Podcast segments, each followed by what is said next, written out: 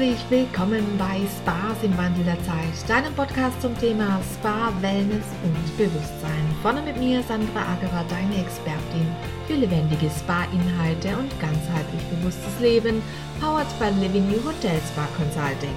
Living You beschreibt auf allen Kanälen einen von dir durch mich begleiteten Prozess hin zu einem lebendigen Ort der bewussten Begegnung, des Wachstums und der Innenschau.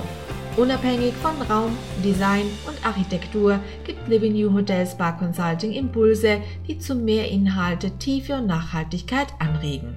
Inhalte, die die verborgenen Geschichten des Lebens lebendig machen und zur bewussten eigenen Haltung anregen. Es entsteht ein authentisch gelebter Inhalt, der den Mehrwert nicht nur fürs eigene Bewusstsein schafft. Zeige auch du, wer in dir steckt.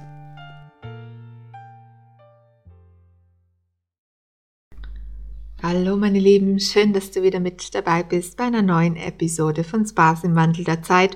Heute sind wir ja bei der Planung angekommen. Wir sprachen beim vorletzten Mal über die aktuellen Gegebenheiten, die sich dir ähm, bieten, über ähm, den Ort, an dem du deinen Spa eröffnen möchtest oder adaptieren möchtest. Wir sprachen über die konzeptionelle Entwicklung und heute sprechen wir über die Planung, die natürlich auch wesentlich ist äh, mit dem Konzept gemeinsam. Das bedeutet, ohne Konzept ähm, gibt es keine gute Planung, denn dann hast du einen schönen Spa, der vielleicht gut gut aussieht, aber wenn das Konzept nicht getragen werden kann, dann hast du vielleicht Räume, die du nicht brauchst, Gänge, ähm, wo keiner hingeht oder oder oder. Und ich spreche da aus Erfahrung, denn ich durfte in den letzten zehn Jahren da meiner Selbstständigkeit sehr oft äh, in Spas äh, mich umsehen oder wurde gerufen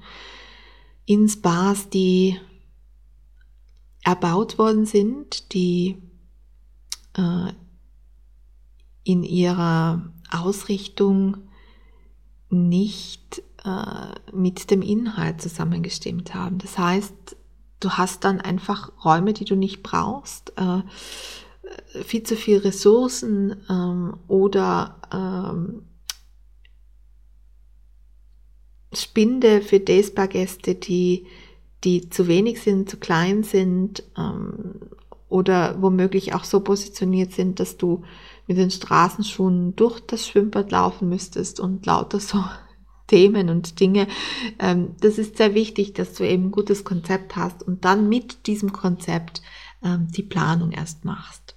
Denn auch der Architekt tut sich natürlich leichter, wenn du eine Plan, wenn du ein Konzept hast, das du überstülpst auf deinen Plan. Was ist also noch wichtig? Wichtig ist mir, äh, dass du da achtest drauf, äh, auf den Geräuschpegel in einem Spa. Ähm, wichtig ist zu überlegen, wo habe ich meine Rezeption, also wo ist der Eingang in diesen Spa-Bereich hinein, wo ist die Rezeption, wo ist der Dreh- und Angelpunkt der sollte ein bisschen abgeschottet sein, so dass also diese Bewegung, die da ist, das Telefon, die Terminvereinbarungen, vielleicht das, äh, das Yoga, äh, Fitnessprogramm, was auch immer da durchläuft, dass das ein wenig ähm, abgeschirmt ist, natürlich von den Anwendungsräumlichkeiten, letztendlich auch vom Pool- und Saunabereich, so dass man also hier äh, ganz klar äh, Ruhe erkennen kann, dass es eine gute Ausrichtung hat. Wichtig sind äh, für mich auch Backoffice-Räume. Äh, gerade für Mitarbeiter äh, ist es sehr wichtig, einen, einen kleinen Rückzugsort zu haben, ähm, so dass man ähm, hier gut sich vorbereiten kann auf seine Anwendung, dass man äh, einen kleinen Rückzugsort hat äh, und natürlich auch einen Stauraum für äh, Dinge, die man in einem Spa zu erledigen hat. Ne? Das, das Backoffice ist meistens natürlich auch mit einer Geschirrspülmaschine, mit einer Arbeitsfläche, so dass man also hier gut arbeiten kann. Äh, es sollte auch genügend Stauraum geben für Handtücher natürlich, für ähm, Pflegeprodukte, die ich äh, in der Kabine verwende. Äh, dennoch bin ich ein großer Freund davon, nichts auf den Flächen zu haben. Ich mag dieses äh, pure reine sehr, sehr gern, dass der Mensch also im Mittelpunkt steht und nicht, nicht das Produkt, das ich gerade verwende ähm, oder die Uhr oder mein Ölwärmer oder die Trinkflasche, die ich da vielleicht noch stehen habe. Das, also das hat bei mir persönlich hat das keinen keinen Platz dort. Also mir ist das sehr wichtig, dass das ganz steril klar ist, wo der Mensch im Vordergrund steht. Die Räume sollten natürlich groß genug sein, dass du dich da selbst als, dass man sich da als Therapeut gut bewegen kann und aber auch natürlich, dass der Gast das Gefühl hat, er kann jetzt seinen Gedanken hier auch wirklich freien Raum lassen. Wichtig ist ein freies Fenster, also ein Fensterfront. Äh, natürlich Frischluft wäre fantastisch, sodass man auch nach einer Anwendung immer mal wieder durchlüften kann. Schön sind auch Räume, die nicht der Sonne ausgerichtet sind. Ne? Das ist, hat einen Vorteil, dass es auch für, das wird im, im Sommer nicht zu heiß. Äh, man hat äh, immer wieder die Möglichkeit, ein bisschen kühlere Luft reinzulassen, weil man doch zwischen den Arbeitszeiten oder zwischen den Zeiten der Anwendungen nicht immer 20 äh, Minuten Zeit hat zu lüften, sondern das muss oft schneller gehen. Deswegen ist es natürlich schön, wenn man das tun kann. Bei der Planung per se gehört natürlich auch dazu, wie leite ich den Gast, wie möchte ich den denn gerne leiten und führen in meinem Spa. Und in meinem Day Spa möchte ich äh, ihn vielleicht äh, auch so ein bisschen zu mehr Sale führen. möchte ich gerne, dass er ähm, auf das eine oder andere noch kommt, dass er sich überlegt, das brauche ich vielleicht auch noch und das könnte ich mir Zeit nehmen. Das kann man, wenn man einen Spa gut plant, kann man das sehr gut machen, dass man den Gast da richtig durchführt, dass er also wirklich in dem Spa Lust hat zu verweilen und dort zu bleiben. Und da äh, gibt es viele, viele Möglichkeiten. Überlege dir einfach, wie würdest du gerne einen Spa-Besuch erleben? Was ist dir wichtig? Äh, ist es dir wichtig, dass es ruhig ist? Dann achte auch darauf, dass du äh, die Türen oder die Schiebetüren gut positionierst ist es dir wichtig, dass du äh, den Fitnessbereich abtrennst von, von Pool- und Saunabereich, weil du möchtest, dass deine Pool- und Saunagäste in Ruhe da genießen können, dann äh, richte das auch dementsprechend. Also da frage dich ganz klar, was möchtest du selbst und auch natürlich hier die Größe der äh, Pool- und, und Saunalandschaft ist natürlich auch ähm, ganz klar davon abhängig, welche Gäste habe ich, welches Gästeklientel habe ich, welche Kunden kommen zu mir, welche Gegebenheiten habe ich und dementsprechend richte ich das natürlich aus.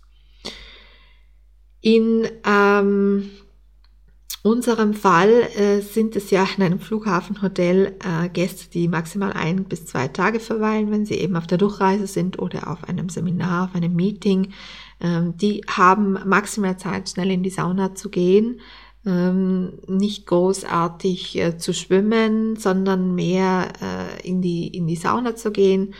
Kommt aber natürlich auch wieder darauf an, auf welchem Flughafen, äh, von welchem Flughafen wir jetzt hier sprechen. Das muss man sich im Detail ansehen. Haben wir ein Day Spa, ähm, fahren die Leute ja explizit dorthin, möchten explizit dort sich eine Auszeit nehmen. Das heißt, die verweilen dort auch mehrere Stunden und haben mehr Zeit, um eben derartige Dinge zu tun. Und dementsprechend richte ich natürlich auch das, äh, die gesamte Planung aus. Also da weiß ich, in einem Day Spa weiß ich, ich habe ähm, 50 Gäste Platz, dann brauche ich auch 50 liegen.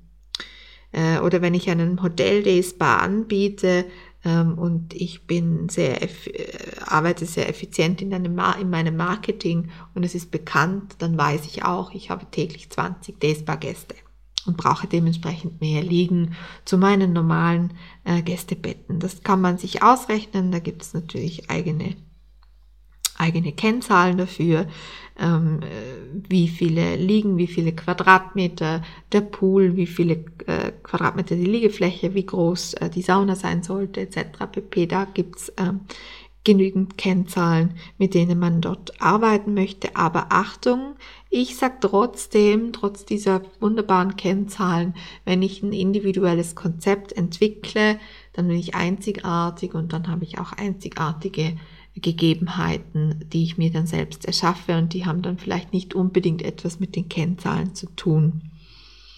Ist natürlich, äh, ähm, wenn das jetzt jemand hört, der, der in der Planung ist, also in der Finanzplanung dann, äh, wenn es zum Finanzplan geht, zum detaillierten, ist es natürlich äh, nicht mehr so einfach darzustellen, aber äh, auch das geht. Ne? Also ich schreibe ja auch selber äh, so äh, derartige Finanzpläne und äh, man kann äh, solche Dinge doch sehr gut einarbeiten mit dem fachlichen Know-how im Hintergrund.